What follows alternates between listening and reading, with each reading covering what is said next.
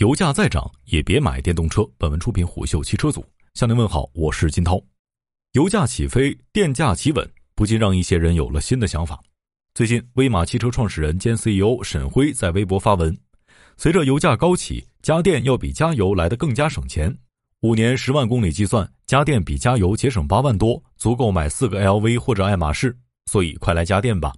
这段话看似很有道理，但仔细一想。这番计算有对比过电动汽车的二手保值率吗？就拿我自己的案例给大家做个比较。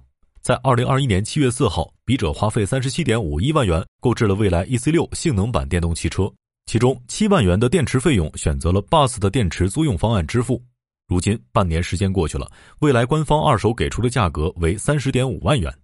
如果将这个价格和原价三十七点五一万元做对比，笔者在车价上的损失就高达七点零一万元，保值率合计百分之八十一。你可能要问了，那为何不去找其他二手车商询价呢？归根结底，还是 BUS 电池租用方案惹的祸。按照未来方面的介绍，如果采用 BUS 方案，用户无需支付七到十二点八万元的电池购买费用，仅需每月支付九百八十元或一千四百八十元的电池使用费。这种商业策略的确实实在在的降低了用户的上车成本。但也将未来的老车主们紧紧捆绑在了未来的价值体系内。毕竟，BUS 的合约是跟首位购车的车主绑定的，无法更改。二手车商也不可能收一辆没有电池的壳子车。但是，保值率低并不是未来一家公司的问题。所有的电动以及插电式混合动力车型提起保值率，都会让车主的心中为之一堵。根据中国汽车流通协会与金针菇二手车大数据平台联合发布的《二零二二年二月中国汽车保值率报告》显示。中国汽车市场电动汽车的三年二手车保值率为百分之五十一，插电式混合动力汽车的三年二手车保值率平均为百分之六十一点三。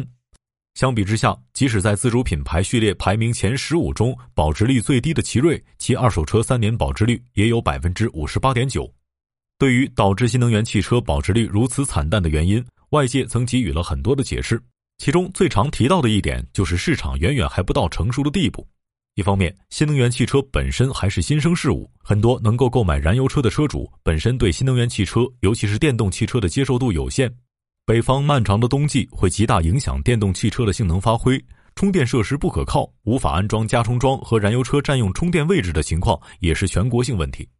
更何况，在二十万元以下的中国主流汽车消费市场，即使是同一品牌的相同车系中，纯电动版本的车型售价也要超过燃油车约两万元。另一方面，二手车商对于新能源汽车的价格评估并不擅长，大家不乐于收购新能源汽车。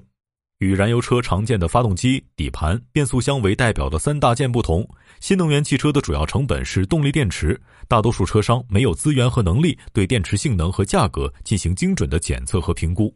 毕竟，像充电桩、电池举升台、模组维护仪、气密性检测仪、绝缘工具等等，用户检测动力电池的专业设备。往往只有新能源汽车企业的维修中心和 4S 店才有配备。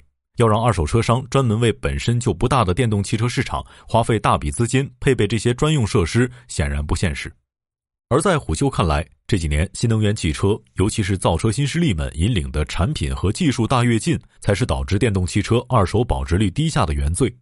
而在去年，特斯拉 Model 3在中国的最低售价一度达到了二十三点五九万元。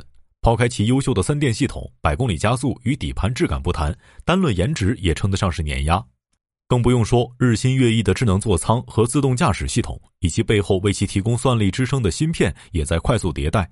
除非足够便宜，否则电动汽车的潜在消费者们不会选择购买一辆过时的汽车。就像你很难把一台别人用过的 iPhone XS 当做你的主力机型。因此，除非你真的受限于电动汽车的购车指标来源自己的汽车梦，亦或很喜欢电动汽车所带来的智能化体验，否则油价再涨也别买电动车。商业洞听是虎嗅推出的一档音频节目，精选虎嗅耐听的文章，分享有洞见的商业故事。我是金涛，下期见。